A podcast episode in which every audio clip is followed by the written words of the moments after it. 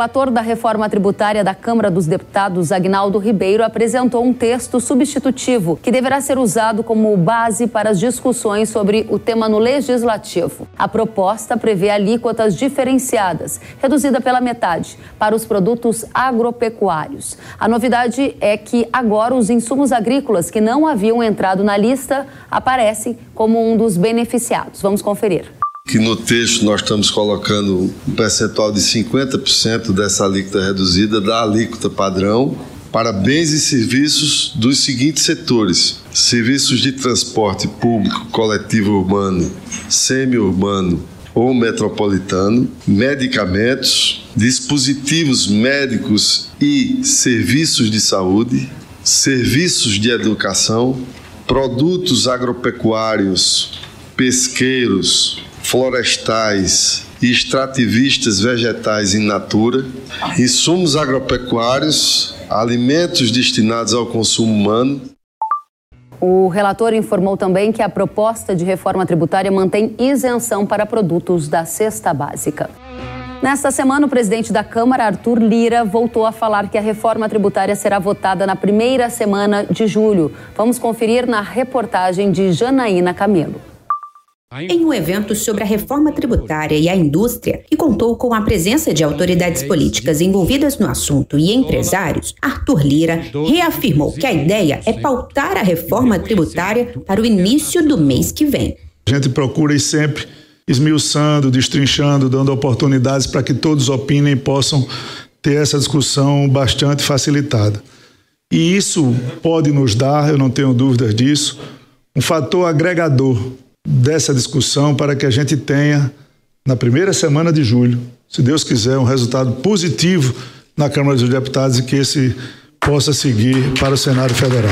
No entanto, o presidente da Câmara disse que o texto levado à votação não deve ser o ideal, que agrade a todos, mas o possível no momento. Nós vamos trabalhar para a reforma tributária possível. Ninguém tem ilusão de fazer a ideal. Ninguém tem a ilusão de fazer a ótima, nós vamos fazer a possível. A proposta da reforma tributária transforma em um único imposto cinco atuais tributos: PIS, PASEP, COFINS, ICMS e ISS.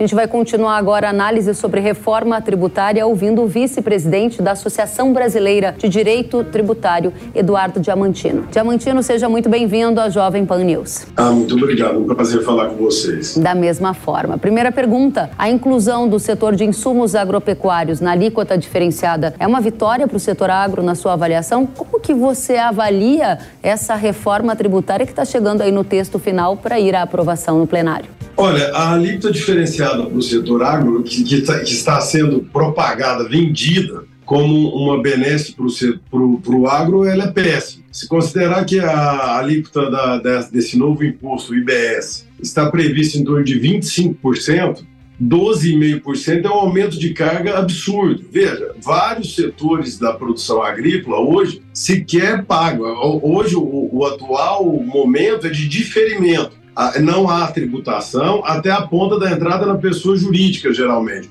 Ou há inúmeros é, benefícios, regimes especiais que beneficiam o agro.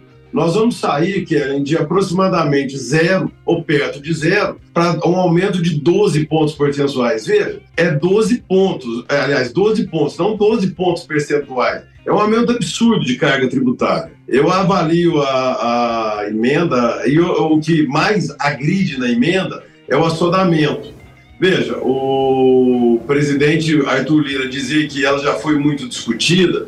Direito é texto. O texto foi divulgado ontem às 19 horas. Então, como? Você divulga um texto que altera a Constituição toda e quer votar no dia 4 de julho, sabe? É um quórum menor que de uma medida provisória. Essa é, é quase que um golpe constitucional empurrar a reforma tributária dessa forma. E eu não tenho muita dúvida que tem dois setores que vão pagar essa conta: é o agronegócio e o setor de serviço. Esses serão os grandes penalizados. Importantíssimo que você está trazendo. Agora eu fiquei com uma dúvida. Quanto que vai sair de zero para quanto? Não, é, hoje, atualmente, ela é zero. Mas ela vai para 12,5%, entendeu? 12,5% para quais setores do agro? Todos eles? Em qual momento da Não, transação? Ajuda a gente a entender. Perdão. é para os privilegiados. Se ele não for um setor privilegiado, ele vai continuar na alíquota normal de 25.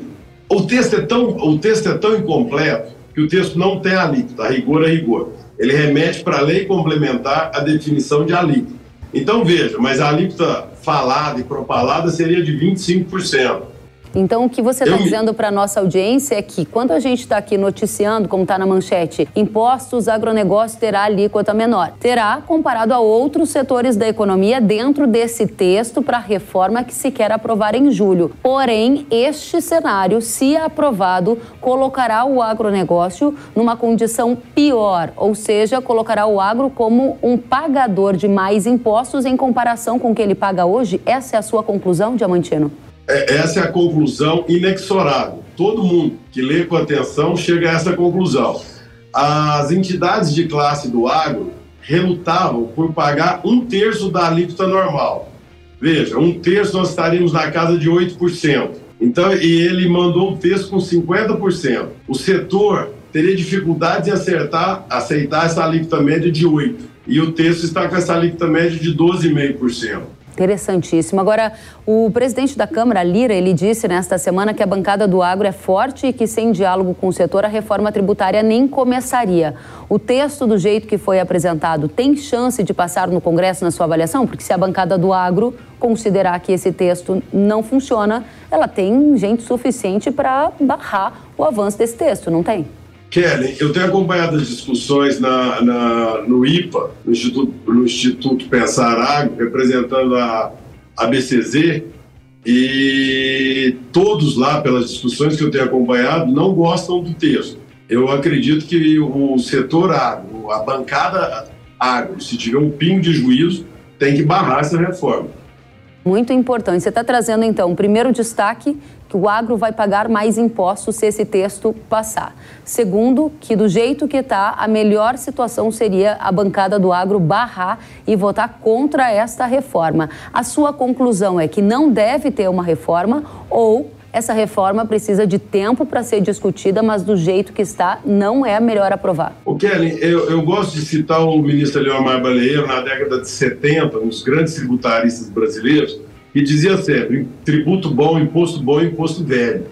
Já está sedimentado, já está, vamos dizer, é, consolidado a interpretação. O que eu acho que aconteceu foi um, um momento, um movimento de comunicação de massas que começou a se dizer que a reforma tributária é indispensável para o agronegócio. Não é. O que é indispensável é a reforma do Estado. Esse Estado, vamos dizer, é, nesse arcabouço pouco liberal. Isso teria que ter sido feito. Agora, se é que vai se discutir, se já não tem mais espaço político para evitar a reforma, vamos enfrentar a reforma, mas com calma. Enfrentar a reforma pensando exatamente qual é a carga que vai suportar. E veja, a gente sai de uma comparação, eu acho isso muito interessante. O pessoal agora diz que tem que ser o IVA, tem que ser o IVA como, como a Europa. Eu não fiz a conta, mas eu acredito que, por exemplo, o, o município de Altamira deve ter uma área próxima da Bélgica, se não for melhor. Então, agora, nós que somos o, o, modelo a ser copiado do agro, vamos copiar a tributação dos europeus? Por quê? Para perder eficiência? Essa é a finalidade da, da reforma agrária? Da reforma tributária, não consigo entender a lógica disso. Diamantino, esse é um tema muito delicado. Eu vou pedir a sua ajuda e a sua experiência porque se alguém chega naquela mesa do bar entre amigos e se coloca contra a reforma tributária, geralmente esse alguém vai ser profundamente questionado, porque, assim como você disse, há uma mentalidade de que a reforma tributária é o melhor a ser feito ao país. O que você está dizendo é que nem toda reforma tributária vai levar ao resultado desejado. E essa que está aí na sua avaliação não levará. Quais são os três ou quatro principais itens que quem quer refutar o avanço dessa reforma tributária tem que saber na ponta da língua? Olha, eu acho que o primeiro é o assodamento. A Constituição Federal de 88 talvez seja a mais completa de todas do mundo moderno em termos de garantias e especificação dos tributos. Isso significa garantia para o contribuinte. Essa remete tudo para a lei complementar. Então, a primeira coisa, vamos devagar e vamos discutir isso com calma. O segundo é que tributar menos o setor agro não é favor é necessidade inerente ao setor. O, aliás, o setor agro e o setor e o setor de serviços. E o terceiro é que modelo bom é o que nós testamos. O Brasil, sabe, que ele precisa deixar esse complexo de vira-lata aí, naquela feliz expressão do Nelson Rodrigues, de achar que o que vem de fora é melhor. Não, o sistema tributário, principalmente no agro, funciona muito bem. Veja, 95% dos produtores brasileiros são pessoa física, talvez até um pouco mais. E agora vai todo mundo pagar o IBS. Qual a vantagem de tributar o agro? Eu não consigo entender isso. Muito bem, a última questão, para ficar ainda mais claro: o ponto principal de perda para o setor seria o fim de benefícios fiscais que vigoram há décadas? Esse é um dos pontos mais sensíveis, na sua opinião, entre todos os outros que você já colocou? O Kelly, eu acho assim, o que é benefício fiscal, né? É, à medida que, por exemplo, vou, vou pegar o exemplo do convênio 100, uhum. aquele que rege boa parte da, do diferimento, ou seja, eu, produtor rural, não pago ICMS, que fica postergado para a entrada da, da mercadoria é, no, na pessoa jurídica. Vamos pegar o um exemplo simples do leite. Eu não pago o ICMS do leite, o laticínio recolhe por mim. Isso é benefício fiscal? O cara que tira, tem, o produtor rural que tira 100 litros de leite por dia, 150 litros de leite, está obrigado a ter uma contabilidade, um produtor. Essa história, o limite, tem uma previsão lá que o limite para o pequeno produtor, o limite é o suficiente? Qual a vantagem de tributar o início do agro? E tem sempre, evidentemente, que, que toda, toda ideia macabra tem um, alguma saída.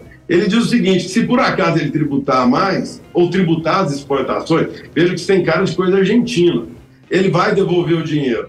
Kelly, o, quando alguém recebeu o dinheiro do governo, é, é, pegou o cashback. Nós trabalhamos com indenização, veja, a vida inteira, essa novela de precatório, não paga ninguém, essa luta de todo mundo para receber do governo. Eu não acredito em cashback do governo.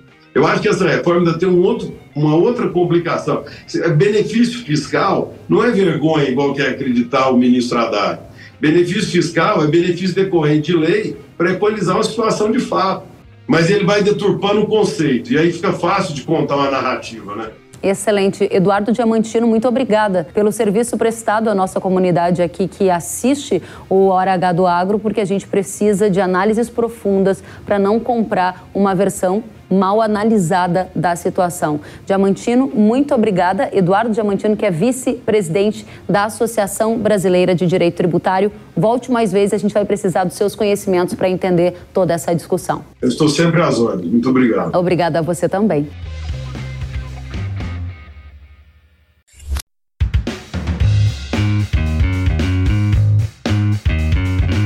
Que bom que você gostou da entrevista e ouviu todo o conteúdo. Se quiser acompanhar as atualizações, siga kellen.severo no Instagram. Até a próxima!